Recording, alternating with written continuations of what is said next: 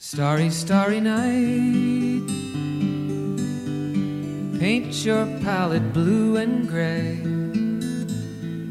Look out on a summer's day with eyes that know the darkness in my soul. Shadows on the hills. 亲爱的听众朋友们，大家好，这里是陌生人广播，能给你的小惊喜与耳边的温暖，我是卓安娜。 如果将幸福比作一座庭院，它不在外面，而在你的内心。在远离尘嚣的京都山间，维尼夏邂逅香草，也找回了遗失在时光中的美丽四季。春日回风合唱，去拜访日本的老铺堂长，用花纸修复江户时代的隔扇和屏风。夏木阴阴，信步苍苔细竹的禅院。与四僧对饮一盏清茶，秋虫吟唱，深入林木环绕的神社，参加古老的八四祭。白雪皑皑的冬日，穿上登山的雪鞋，漫步童话中的颜色世界。这样的生活缓慢、宁静、悠远，每一秒都仿佛置身于天堂。Morning fields of amber grain, weathered faces lined in pain are soothed beneath the artist's. 今天为大家带来的一本书叫做《京都里山四季》，作者维尼夏·斯坦利·史密斯。有印象的朋友应该还记得，我们之前为大家推荐过他的《京都山居生活》这本书。那么本书呢，是香草婆婆维尼夏继京都山居生活之后又一畅销力作，带你走进里山四季，倾听自己的心声，寻找真正的幸福。维尼夏以清新舒缓的文笔，记录了她在京都里山的自然手工生活：春种秋收，夏播冬藏，看花草结种，听虫鸣鸟唱，在时节更替中领悟生活的秩序。京都山间，每一个季节都是美丽的。京都山间，四季井然，就像人生，无论遭遇什么，最终都会像花儿一样美丽绽放。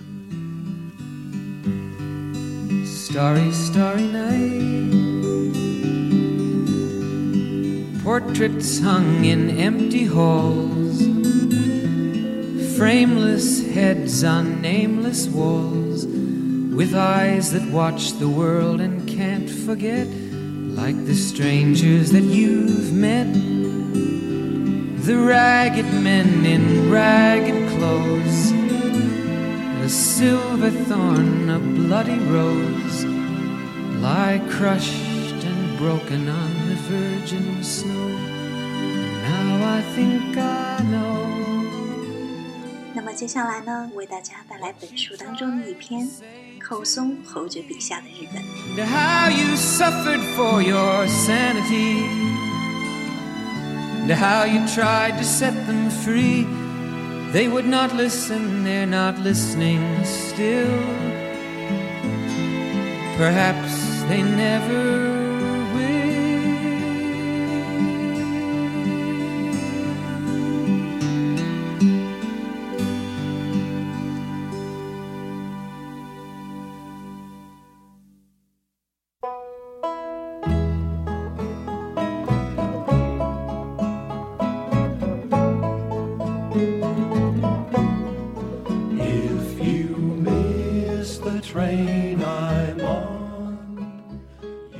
孩提时代，每当学校放假，我就会去彼得郡的凯德尔斯顿庄园看望我的祖父母。那座豪华庄园简直就像是童话里的城堡，宏伟的让人生畏。还记得，我总害怕会在入夜后遇见祖先的幽灵。在整座庄园里，我最喜欢东方美术馆，那里琳琅满目的东洋艺术品。大多是我的曾祖父寇松伯爵两次环游世界时带回来的。每当看到陈列在这里充满异国情调的东洋艺术品，我就会想象自己置身于东方的国度。现在想来，我对东方文化哲学的兴趣，恐怕正源于此。乔治·纳萨尼尔·寇松伯爵，1895年出生于凯德尔斯顿，1925年去世，享年66岁。从牛津大学贝利豪尔学院毕业后，他开始了亚洲之旅，期间两次到过日本。第一次是在1887年，那时他28岁，只是环游世界中的顺路造访。五年以后再次赴日，则是为了研究和著书。三十九岁那年，他就任印度总督，之后任牛津大学的校监。他还在英国的下院、上院。占有一席，于1919至1924年间担任外务大臣。作为政治家，活跃于政坛。寇松伯爵还是位享有盛名的探险家、游记作家。1895年，他以波斯、阿富汗为主要内容写成的《亚洲探险游记》被伦敦皇家地理学会予以金质奖章，后来还因此作为该学会的会长。他的著作《丝绸之路的山与谷》。被翻译成日文，至今深受日本户外登山者的喜爱。此外，他还大力的支持保护历史建筑的团体——国家名胜古迹信托，在英国和印度亲自参加过多处城堡宫殿的修复工作。后来他在伦敦过世，葬礼就在威斯敏斯特教堂举行。英国贵族的继承人必须是男性，而寇松伯爵只有三个女儿，没有儿子。他去世后，理应由弟弟阿尔弗雷德·寇松继承家业，可阿尔弗雷德比他去世还早，便最终由阿尔弗雷德的长子查理·寇松，也就是我的外祖父，继承了斯卡斯戴尔子爵爵位，接管了凯德尔斯顿的地产。我的母亲朱莉安娜·寇松就出生在这座庄园里。其实我是在定居京都后才了解乔治·纳萨尼尔·寇松伯爵这些事迹的。这得感谢一位从英国来玩的朋友送给了我一本寇松伯爵的书当做礼物。让我惊喜无比的是，书中收录了侯爵两次来日本时拍的照片。他到过横滨、京都、神户，还打算爬一爬富士山。京都鸭川岸边空地上的相扑比赛，隆冬时节。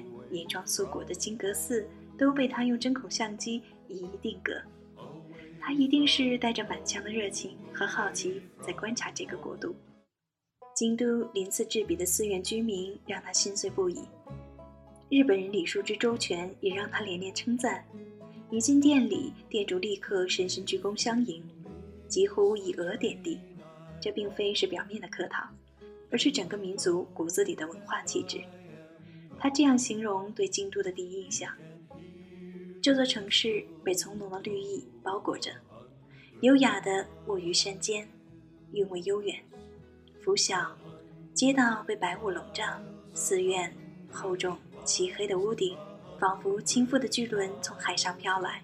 继而，暮霭彼端传来寺院极富音律的沉重之声，略带哀愁的空气徐徐地弥散开来。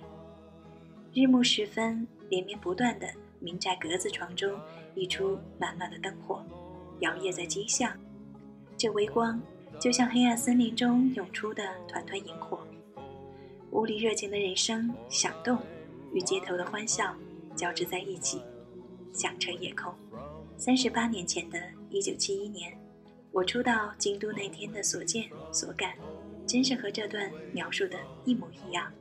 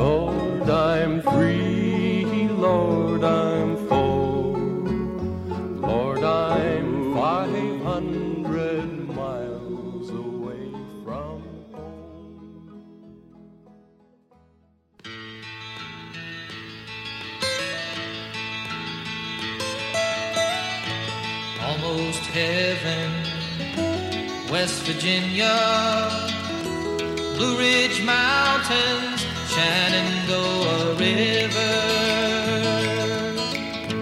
Life is old there, older than the trees, younger than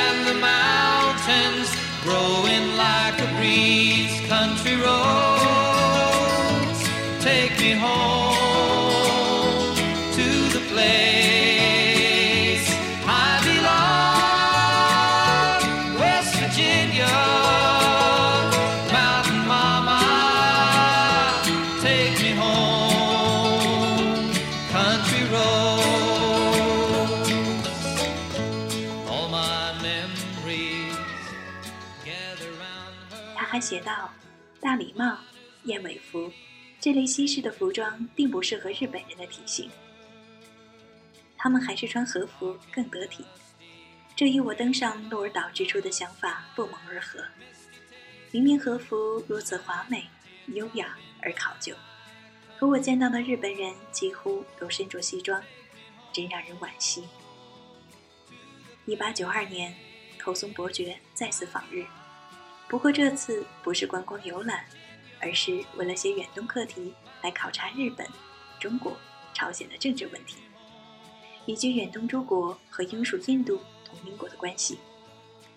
他在这一章近代日本的发展中特别提到，在首次赴日至今的五年间，日本已经发生了巨大的变化。例如，日本正在快速地推进欧洲化进程。1887年访日时，仅东京附近和关西周边铺设的短途铁路，五年后的一八九二年，本州铁路总长已达到了1980英里。他还写道：“新式有轨电车在世间穿梭往来，随处可见煤气灯和电灯，头顶是高耸的电线杆。同时，他的笔端无不遗憾。遗憾的是，华美宏伟的大明宫邸和武士住宅几乎绝迹，精致的日本木结构建筑已被花哨的欧式建筑所取代，让人叹息不已。此外，为了让日本人感谢基督教，大量的传教士从美国涌来，这又让他产生了疑问：日本已经有神道这样的体系完善的宗教，何必要改宗换教呢？口松伯爵似乎与伊藤博文公爵相交至深，不过书中并未提及到两人初识是在英国还是日本。他在书中说道：“伊藤公爵曾忧心日本新政府的建立会举步维艰，自己则以英格兰尚耗时数百年相激励。我有幸同伊藤公爵、井上新侯爵以及陆奥宗光伯爵有过数次的交谈。”对这般优秀政治家辈出之国，我虽然是一个界外人，也不由得称赞。他还旁听过国会审议，并对日本政治家做了描述。他们演说时滔滔不绝，遣词造句之儒雅，逻辑思维之敏捷，皆叫人叹服。他想借助自己的书，尽可能准确地向英文世界讲述日本人的日常生活及当时的政治状况。至今。一百二十年过去了，多数的外国人依然对日本知之甚少，仅有一些陈旧的印象。而我大半生都在这片土地上度过，收获了太多的爱和幸福。那么，就让我以行动表感激吧。就是这样一篇来自于京都李神四季的文章，不知道这篇文章激起了你多大的兴趣？但是我依然希望，在收听节目的你，能够在我们本期节目当中找寻到一些时光中的美好。关注陌生人广播，我们会定期的为大家推送新书的简介，并且有机会获得新书一本。我是卓安娜，我们下期不见不散，拜拜。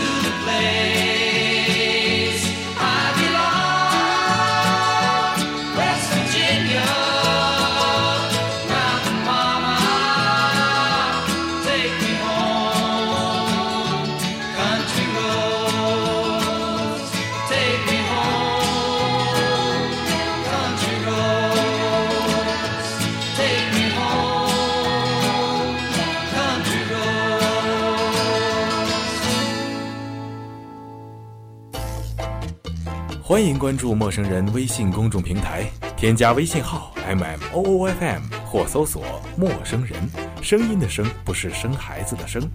获取帮助，订阅播客，互动交流，收听最新节目，进入微社区论坛，参与话题征集，活动与福利都在或只在陌生人微信公众平台，老少皆宜，男女通吃，请放心关注吧。